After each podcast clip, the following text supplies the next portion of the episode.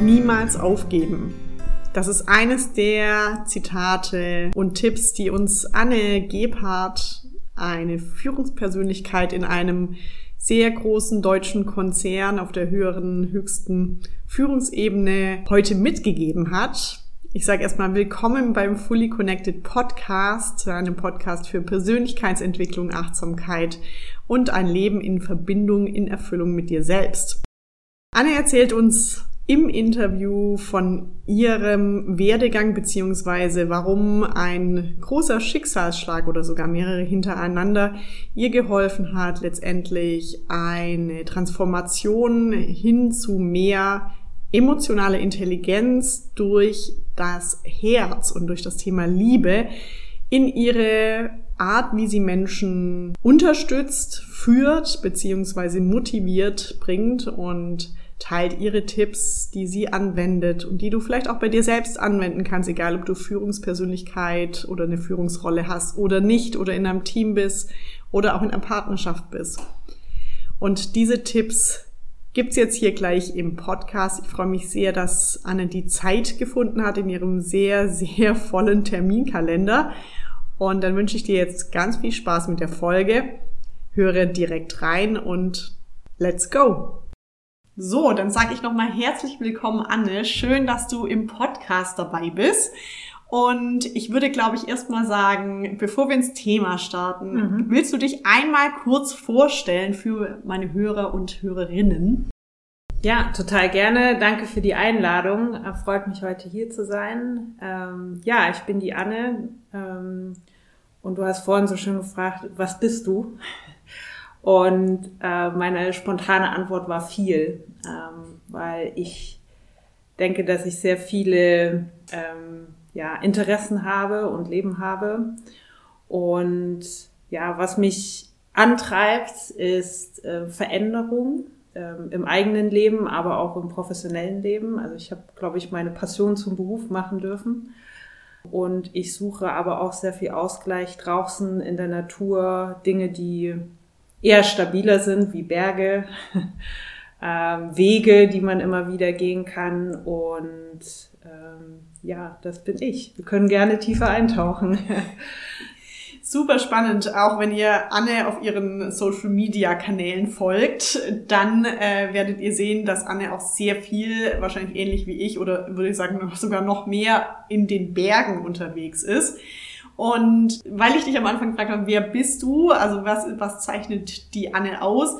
Sicherlich interessiert sie meisten aber auch, sag ich mal, wenn wir jetzt eher in äußeren Rahmen denken, was machst du denn gerade? So in deinem professionellen Leben. So die Hard Facts. Die Hard Facts, genau.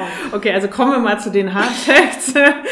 äh, ich ähm, professionell ähm, ähm, arbeite ich im Transformationsbereich in äh, Großkonzernen. Also ich habe ähm, verbringe meine Karriere im Bosch-Konzern, seit ich eingestiegen bin und widme mich seit ja mittlerweile über zehn Jahren ähm, Bereichen, die sehr stark Veränderungen unterliegen und äh, leite und begleite diese Veränderungsprojekte. Also kann man unter Begriffe wie agile Transformation, Organisationsentwicklung. Ähm, ich habe selber meine Wurzeln im HR-Bereich, also Personalbereich. Ich habe auch lang dort im operativen Bereich dort vorher gearbeitet.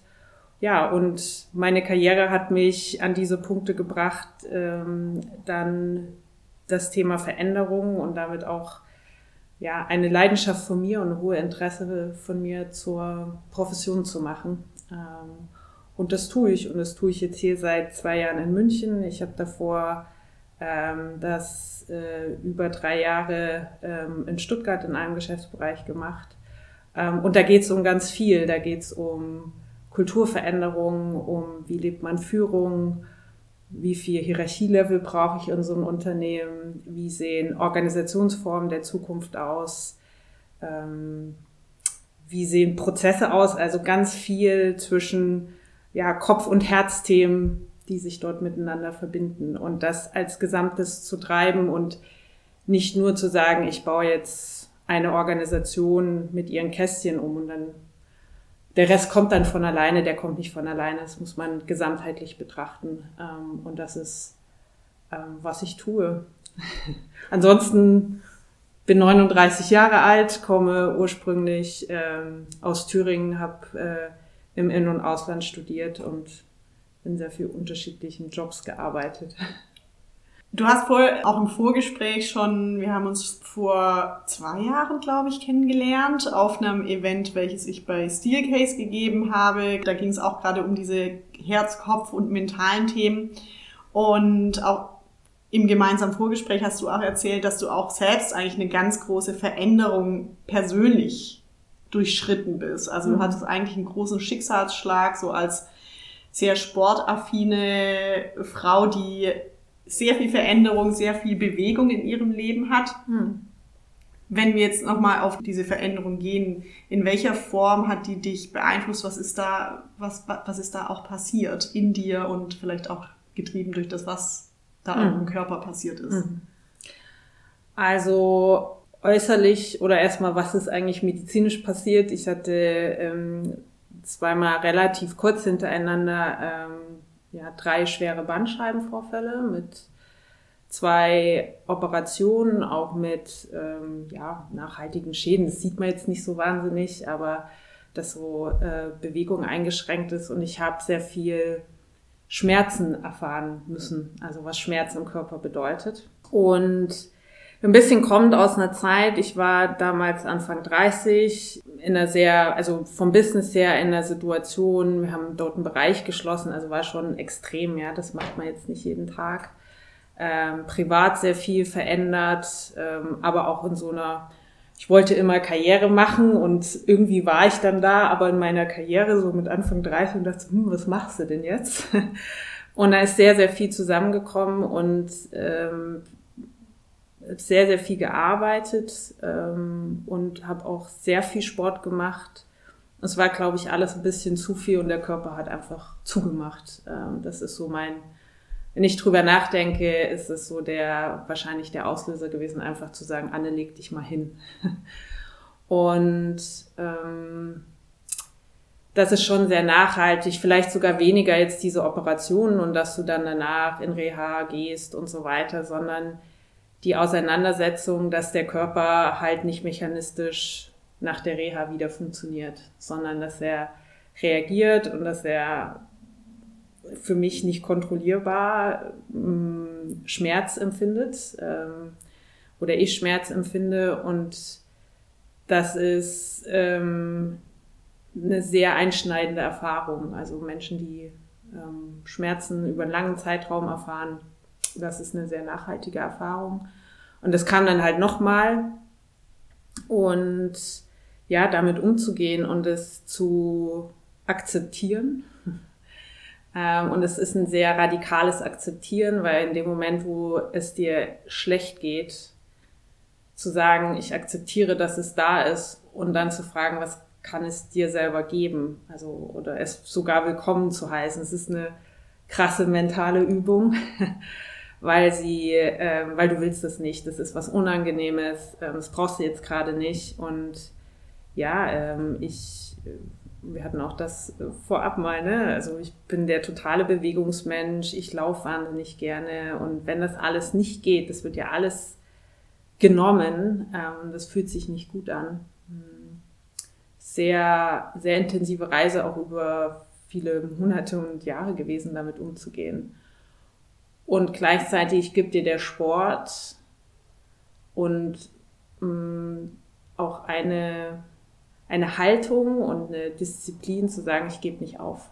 Ja, also ich, ich versuche es wieder, ähm, ich versuche was anderes, bis, bis irgendwas hilft. Ja, und bis ähm, ich selber meinen Weg da reingefunden habe, was geht und was geht nicht. Das hast du ja vorher schon mal einmal ähm, erwähnt, dass dieses Thema Herz und Kopf, in welcher Form hat dich das in der Zeit begleitet? Wurde mehr Herz eingeschalten oder wurde der Kopf lauter, leiser? Was ist passiert? Mm.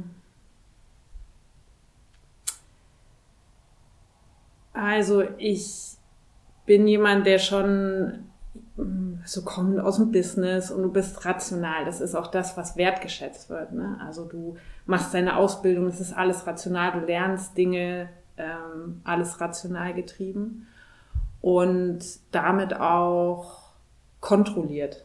Ja, wir haben ein schönes kontrolliertes Leben. Ich habe eine schöne kontrollierte Karriere.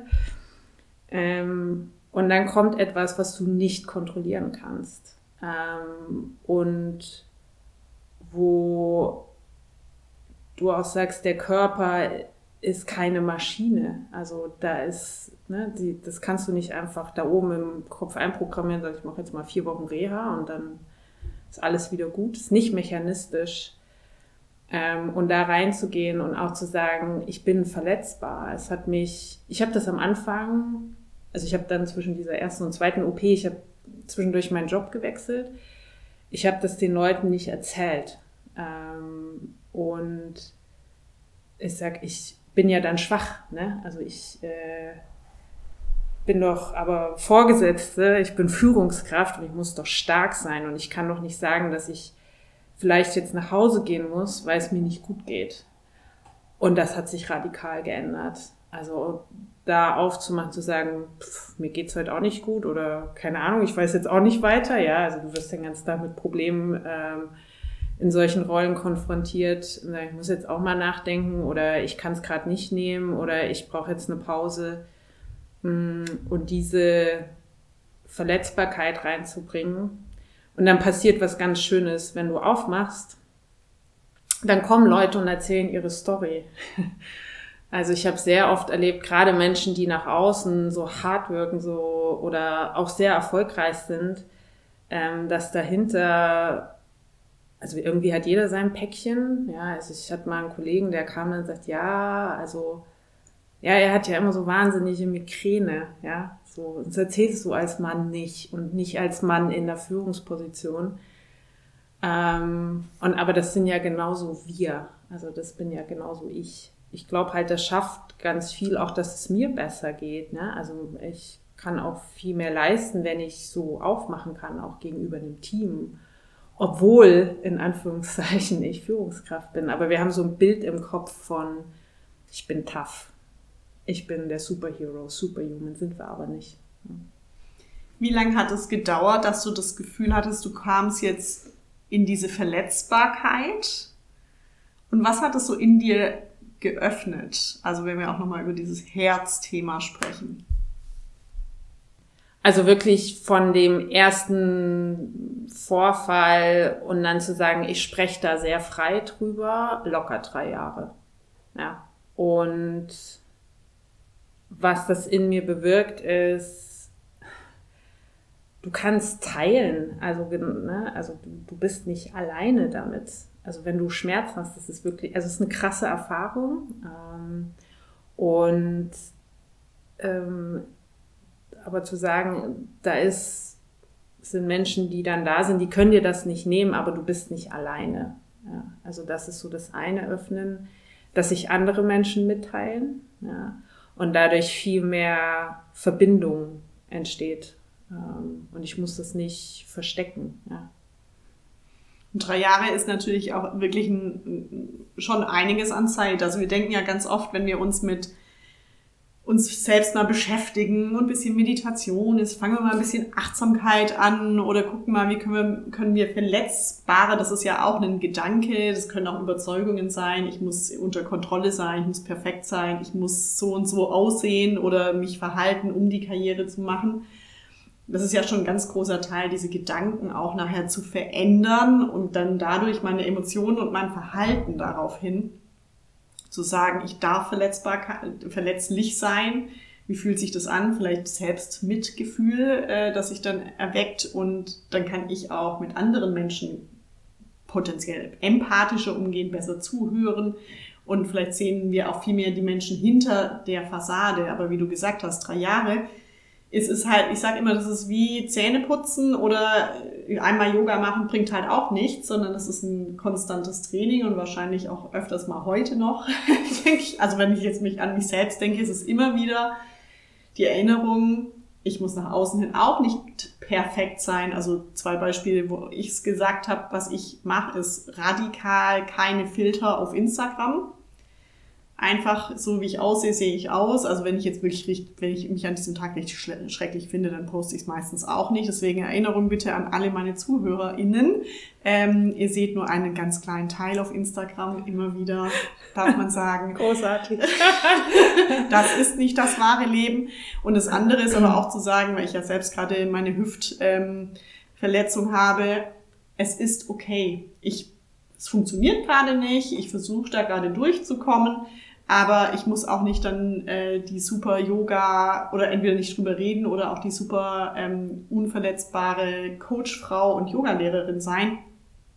Es ist gerade so und der der Zuspruch ist sehr, sehr hoch, wenn wir auf einmal sagen, der Tag ist gerade blöd oder ich habe heute mal den Gedanken, dass ich nicht genug bin oder es hat natürlich immer noch mal eine, es ist immer das Umfeld, was natürlich letztendlich auch wichtig ist, äh, wie emotional fähig oder sind die Menschen um mich rum? Das ist natürlich auch nochmal ein Thema. Jetzt aber nochmal zurückzukommen auf ähm, dich. Du hast, du bist ja auch sozusagen, würde ich, würde ich schon fast Expertin oder so, einen, so eine, ähm, so, so, ein, so ein Vorbild bei euch auch im Unternehmen um letztendlich dieses Thema, du hast es dir zum Her zu Herzen gemacht, ähm, dieses Thema auch in die Arbeitswelt oder auch in eure Teams zu bringen. Also gerade mehr mit Herz leiten. Und in welcher Form setzt du das gerade um und wie kommt es auch an? Hm. Ich, darf ich noch einmal auf diese drei Jahre gehen? Ähm, das ist ja, Veränderung ist immer eine Reise und wenn du anfängst, du, äh, du weißt nie, wo das so genau hingeht, was dir unterwegs so genau begegnet. Und oft machen Dinge im Nachgang ähm, Sinn. Ja, also ich bin ganz oft zu Punkten in den letzten Jahren gekommen, wo ich sage, ah, jetzt, jetzt verstehe ich, wie das zusammenpasst. Und diese Gelassenheit da drin zu entwickeln, zu sagen, oh, jetzt passiert was und ist vielleicht nicht angenehm, aber irgendwann macht es Sinn. Ähm, es hat sowas mit Grundvertrauen zu tun. Ne? Ähm, und vielleicht auch ein bisschen mit Lebensweisheit, äh, dass es äh, stärker wird. Und je mehr man in solchen Veränderungsprozessen drin ist, ähm, desto äh, stärker und resilienter wird man da drin oder werde ich da drin. Also ich, äh, ja, also ich glaube auch nur, das ähm, bewirkt und befähigt äh, große Veränderungsprozesse zum Beispiel in Unternehmen zu treiben. Du hattest gefragt, so nach täglichen, ähm, was für mich ein, ein großes Thema ist. Ähm, wir machen oft so einen Unterschied zwischen ähm, äh, Heart and Mind, also mein Kopf und mein Herz. Und wenn du in Unternehmen reinschaust, das ist oft sehr rational getrieben, also welche, wir sind nach Kennzahlen gesteuert. Wie viel EBIT bringst du, ja, also wie viel Ergebnis, wie viel Umsatz, ähm, was sind deine Indikatoren? Und das ist alles richtig, also nicht falsch verstehen, ja.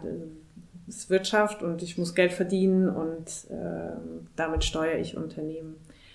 Und dann wird ist oft so ein, naja, ah, jetzt machen wir Kulturinitiative und das machen wir jetzt mal Freitagnachmittag. Ähm, und das mh, mm, Interessante daran ist, dass dir jede Wissenschaft sagt, High Performance und High Performance wird halt genau in diesen harten Zahlen gemessen, kommt ganz stark aus dem Thema Kultur und Führung. Und je mehr wir uns in diesen Welten bewegen, in denen immer weniger über Hierarchie gesteuert wird, also was nicht mehr funktioniert aufgrund von Geschwindigkeit, Komplexität, ähm, sondern wo Teams ganz anders funktionieren, ähm, dass das halt nur miteinander agiert und dass ich, nur weil ich sage, ich bin hart an der Sache, ähm, und ich bin hart an der Sache, also wir haben taffe Diskussionen und Meetings, die erstens, zweitens, drittens, viertens, also die sich vielleicht hart anfühlen,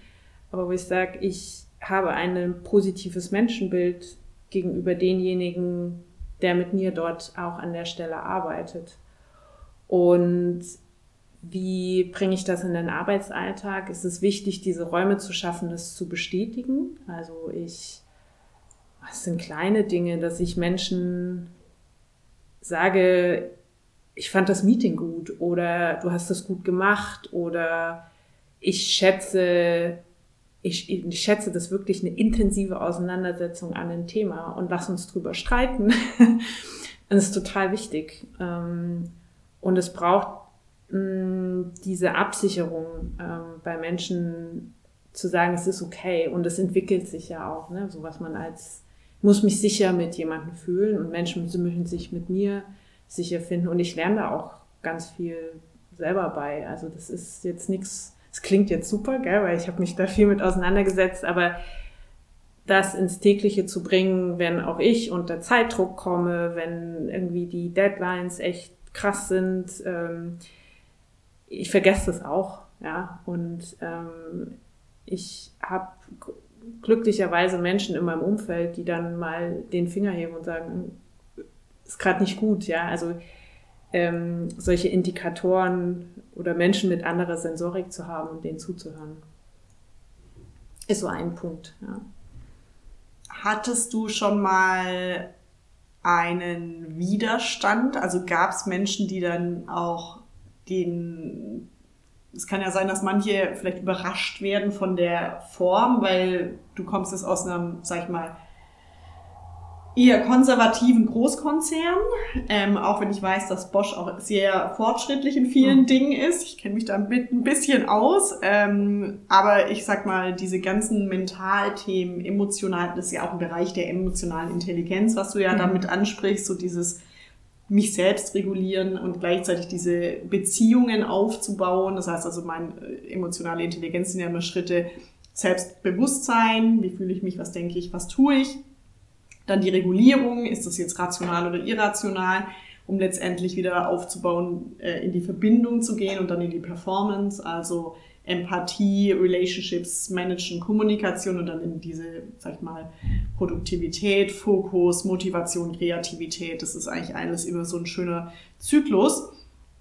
Es gibt ja aber Menschen, die so in ihrer Welt sind und die Welt auch so erkennen, ähm, die potenziell auch mal in den Widerstand kommen, wenn dann auch jemand wie du sich verletzlich zeigt oder auch mal neue Arten des Führens mit reinnimmt. Hast du da irgendwas schon mal erlebt? Ja, also diese neue Art des Führens hm, ist ja auch für mich eine Lernreise. Ne? Also ich, ähm, ich habe hier zum Beispiel, ich habe ein relativ großes Team, wir sind knapp 20 Leute ohne Hierarchie drunter. Und ich werde, ich, ich, ich bin aber in der Hierarchie eingebettet. Das heißt, ganz viel kommt zu mir, was von mir erwartet wird, als Manager zu tun. Also das äh, hat neulich so eine Diskussion auch mit dem Team oder wir diskutieren das sehr intensiv. Wie läuft eigentlich ein Mitarbeitergespräch? Ja? Einmal im Jahr finde ich eh ein bisschen skurril insgesamt. Einmal im Jahr gibst du Feedback. So, wenn ich das für mich hochrechne, wenn ich das ernsthaft machen will, wären es zwei Arbeitswochen. Das ist unmöglich, ja, das ähm, in diesen Prozessabläufen zu tun. Ähm, und dann zu diskutieren und sagen, was ist eigentlich meine Rolle, was ist die Rolle jedes Einzelnen im Team. Und es erfordert sehr viel mehr Selbststeuerung. Ja, also ich kann unmöglich, wenn du 20 Leute direkt hast in der Führung oder mehr, du kannst unmöglich sagen, ich mache jetzt mit jedem ein Show fix die Woche, also einen regelmäßigen Austausch. Das funktioniert nicht. Zeit ist begrenzt. Ähm, und es erfordert sehr viel mehr und damit, das mag nicht jeder. Das habe ich auch erlebt.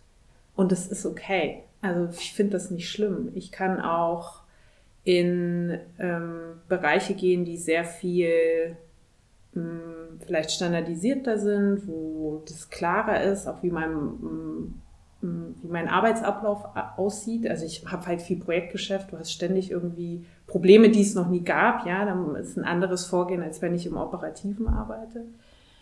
Und äh, ich finde halt dort einfach eine ehrliche Konversation miteinander wichtig, zu sagen, ist das was oder ist das nichts. Ich erlebe viel, wenn ich, wenn wir Stellen frei haben und dann kommen Bewerber und ich sage auch, ja, das ist schon ein anderes Arbeitsumfeld als ein traditionelles und das muss man wollen und man ist auch viel mehr ausgesetzt, ja. Also wenn du Transformationen im Unternehmen treibst, du wirst auch eine manchmal als Person eine Projektionsfläche dafür, ähm, nicht nur in der Sache, sondern auch in der Person. Und ja, die Widerstände sind da, also sowohl klar in Teams, ähm, aber auch in der Organisation. Ich halte das für ziemlich normal. Ja, ist, ist es ja letztendlich, weil Veränderung bedeutet immer erstmal Widerstand. Wir hatten auch vorher äh, im Vorgespräch nochmal drüber gesprochen. Äh, da gibt's auch eine schöne Übung, denn aus der Komfortzone raus äh, müssen wir alle erstmal durch so einen äh, Tal der Tränen, auch wenn es nicht immer eine Träne ist. Aber gerade wenn, wenn wir dein Beispiel nehmen mit dem Schmerz oder auch meine Hüfte oder bei den meisten von uns Corona, da ist, glaube ich, jedem sehr stark aufgefallen, was es bedeutet, in die Veränderungen zu gehen und dort dann doch auch wieder durch dieses, aus der Komfortzone raus in dieses, oh nee, dieses Problem existiert nicht, das ist in mhm. zwei Wochen wieder weg bisschen, okay, shit, es ist da. Ähm, was mache ich jetzt in die absolute Verwirrung oder vor allem auch in das Tal der Tränen, weil zurück geht's nicht und dann die Kraft zu haben und dann auch irgendwann mal wieder dieses Herauskommen in die Erneuerung, was auch sehr anstrengend sein kann, auch sehr erschöpfend, aber doch wieder optimistisch und motiviert, den neuen Schritt ranzugehen, finde ich ist ein, ist ein ganz, ganz wichtiges Thema, weil unser Leben geht nicht ohne Veränderung. Ohne Wachstum bleiben wir stecken. Da kann ja dann auch ganz viel äh, Resignation kommen und äh, Unruhe, Nervosität, Krankheiten, sei es, wir sind die ganze Zeit im äh, Overperformance-Modus oder im High-Performance-Modus oder eben auch in der, sag ich mal, absoluten Langeweile oder ich habe einen Job, den ich nicht sinnvoll finde, also der sinnlos für mich ist, ist, ist ja auch so ein Thema. Wenn wir jetzt aber nochmal zurück zum, sag ich mal, Heart over Mind schauen oder auch nochmal so dieses Thema, ich finde das, ich glaube für viele ist so dieses Thema Liebe, auch im Unternehmen, wow, okay, krasses Wort. Du bringst es ja auch in, in den größeren Bosch-Kontext, habe ich jetzt gehört. Wie würdest du auch jetzt die Situation in Bezug auch auf dein Umfeld, sag ich mal, auch Führungsumfeld, du hast mir vorher erzählt, ihr seid sehr weiblich, beziehen? Wie zeigt sich da dieses Liebe und vielleicht auch taffe Führungskräfte? Wie könnt ihr das da kombinieren? Also erstmal ja, Liebe ist ein starkes Wort, also insbesondere im Deutschen. Ja, also wenn du über Love im Englischen sprichst, das ist so ein hat das mehr oder ist eine weitere Bedeutung. Ja. Ähm, also ich führe seit über zehn Jahren Teams und jeden Tag diese Auseinandersetzung im positiven Sinne mit den Menschen. Ich bin irgendwann mal so zu dem Punkt gekommen, immer wenn ich morgens ins Büro reingelaufen bin, sage ich meine vier M's, ja, man muss Menschen mögen. Sonst kannst du so einen Job nicht machen. Ähm, und das ist jetzt die deutsche Version, ja, mögen. und es radikaler auszudrücken, ist wirklich Liebe. Und Liebe zeigt sich ja in ganz vielen Dingen, ja, zeigt sich in Verletzbarkeit, haben wir drüber gesprochen, ähm, zeigt sich in Verbindung, wie schaffe ich Bindung, interessantes Thema auch innerhalb von Corona, hm. zeigt sich in, ähm, ja, auch emotionaler Bindung an etwas, das, was ich tue. Also nicht nur zu dem, zu dem Mensch und der Organisation, sondern auch zu meinem Business. Ähm, dann sprechen wir wahrscheinlich über Purpose, also Sinnstiftung. Und diese Themen nehmen, Gott sei Dank, äh, zu, dass wir im Unternehmen darüber sprechen. Und ja, du hast mich noch gefragt, ja, wie, wie erlebe ich das gerade? Also wir ähm, ich habe, glaube ich, das erste Mal in meinem Leben, dass ich tatsächlich in meiner Linie sowohl Projekt als auch äh, funktional echt nur äh, Female Bosses habe.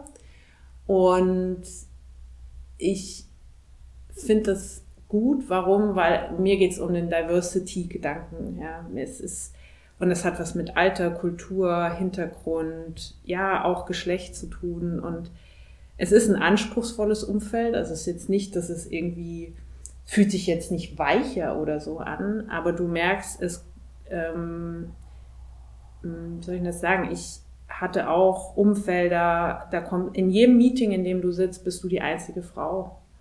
Und das fühlt sich alleine an. Also ich fühle mich, glaube ich, nicht mehr so alleine und du siehst dann plötzlich andere Verhaltensweisen, ob das jetzt eine Frau ist oder ob das jetzt jemand ist, der einfach aus einem anderen kulturellen Hintergrund kommt. Und damit erweiterst du auch, was sein darf. Hm? Ähm, und dass ich auch so sein darf, ähm, wie, wie ich bin. Ähm, und das finde ich extrem bereichernd, gerade in der Zeit, in so was passiert und dass wir sehr viel Fokus darauf legen, dass die Teams bunt werden. Ähm, und es fordert viel in der Führung. Also ein diverses Team zu führen erfordert nicht nur Mögen, sondern Liebe. äh, vielleicht drückt es das ganz gut aus, weil Diversität heißt, ich setze mich mit Gegensätzlichen um. Ja, ich setze mich mit unterschiedlichen Perspektiven um. Gleichzeitig heißt es aber auch, ich muss Entscheidungen treffen. Also ich muss ich stehe unter Zielen, ich stehe ähm, unter einem Markt, in dem ich erfolgreich sein möchte. Ähm, aber auch zu sagen, ich kann, mm, ich diskutiere, wir gehen respektvoll miteinander um, wir haben Bindung und ich muss nicht mit allem einverstanden sein, aber ich kann äh, nach vorne gehen und es können Entscheidungen getroffen werden. Ähm, und das braucht ganz viel sowohl in der Führung, aber als auch im Miteinander eine hohe Bindung zwischen Menschen und hohes Vertrauen. Ja. Und jetzt mal noch kritisch gefragt, ähm, oft, was wir ja aus der Entwicklung auch bezüglich unserer heutigen Businesswelt wissen, dass viele Frauen natürlich auch so ein bisschen diese männlichen Züge angenommen haben. Du hast auch vorher gesagt, wir brauchen die Wirtschaftlichkeit, wir brauchen die Zahlen, Daten, Fakten, was ja jeder Mensch, sage ich mal, in, in sich sowieso hat. Und wenn wir also auf diese weiblicheren ähm, Charakterzüge gehen, wie Empathie, Mitgefühl und Offenheit, Verletzlichkeit, was auch viele Männer ja nicht wollen, würdest du sagen, die Frauen, mit denen du arbeitest oder die auch, sage ich mal, die BSH Führungsriege bestreiten gerade, haben schon auch diese männlichen Züge angenommen oder kommt da jetzt auch so eine Veränderung mit rein? Boah, ich tue mich ganz schwer in diesem Mann-Frau und in dem Zusortieren von ähm, das ist männlich und das ist weiblich. Äh, also ich erlebe sowohl Männer als auch Frauen als extrem wettbewerbsorientiert, also zum Wettbewerb nach draußen, nach Erfolg strebend. Hm ich erlebe, dass Menschen mehr authentisch sind. Und ich glaube, das ist das, was Diversität reinbringt. Dass ich, ähm, und das schätze ich gerade sehr, das fühle ich mich dann auch sicher, ich sagen kann, oh, ich bin so, wie ich bin. Ich muss jetzt hier nicht irgendwie nur die eine Rolle spielen oder nur zehn Prozent von mir zeigen, weil sonst habe ich vielleicht Angst, ja. Und ähm, was es im Unternehmen macht, es bricht halt Muster auf, es bricht Netzwerk, also Netzwerk im negativen Sinne oder ja, so, so, so Gruppen, die halt immer bestanden und die immer zusammen gewachsen sind.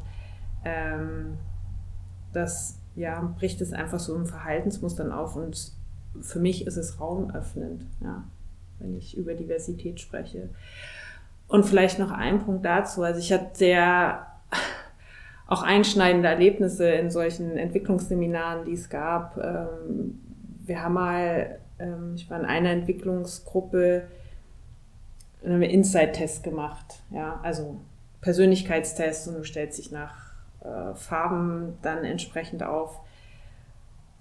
Und dann waren 150 Menschen im Raum und dann alle, jeder ist durch diesen Test gelaufen und dir wird eine spezifische Farbe ähm, als Leitprinzip zu, ähm, oder kommt dort raus.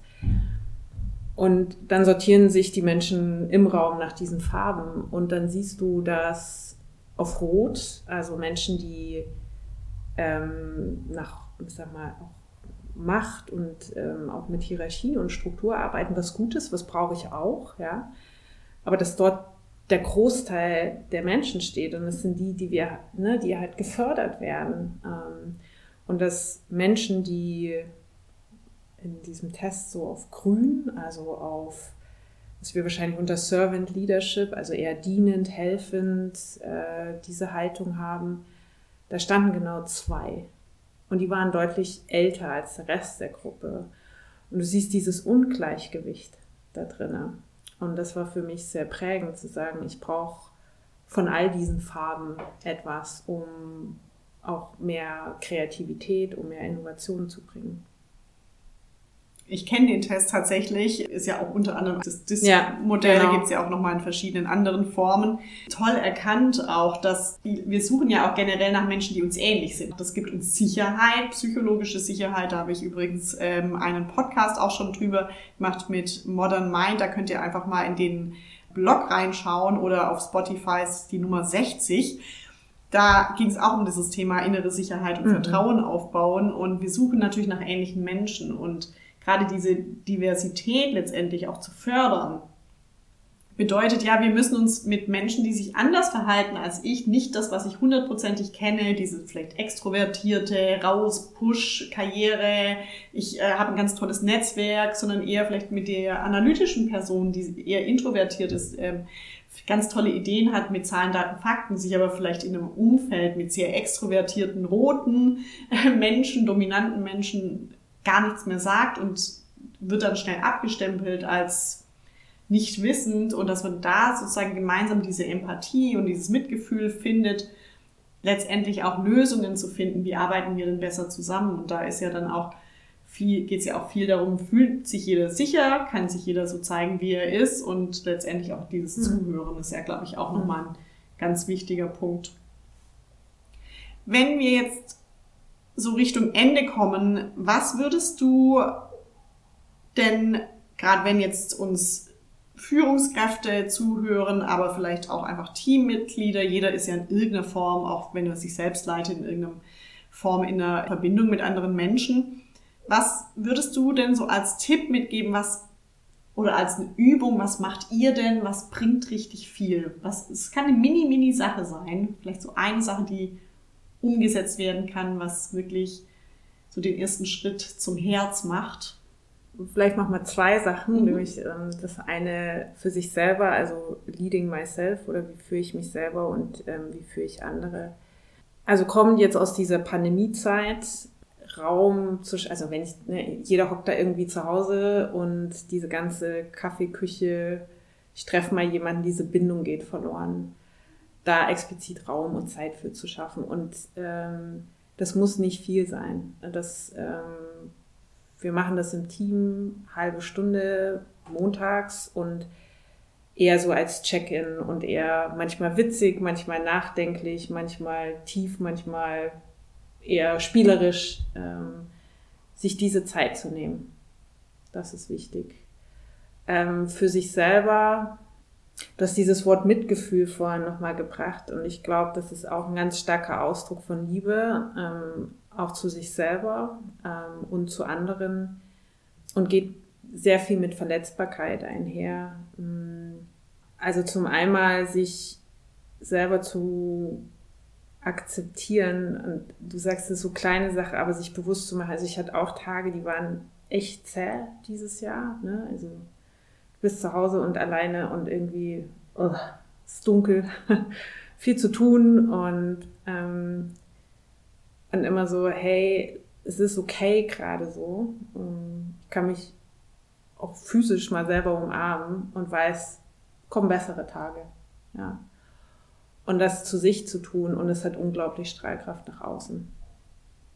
Ich kann es mir gerade richtig bildlich vorstellen, denn Selbstmitgefühl ist, glaube ich, auch eines der absoluten Schlüssel, damit wir in diese Selbstannahme kommen, um dann letztendlich auch wieder andere Menschen zu sehen, so wie sie sind und sie anzunehmen mit ihren allen Tälern, die, glaube ich, gerade ganz viele Menschen durchgehen und der großen Veränderung, die wir äh, seit einem Jahr mehr denn je durchgehen dürfen und müssen.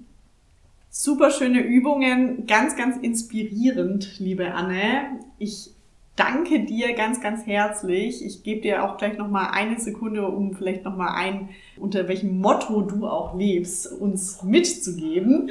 Wenn ihr übrigens auch Anne folgen wollt, sie ist sehr aktiv auf LinkedIn, Anne-Kathrin Gebhardt. Einfach eingeben, unten in den Show Notes findet ihr alle Infos dazu.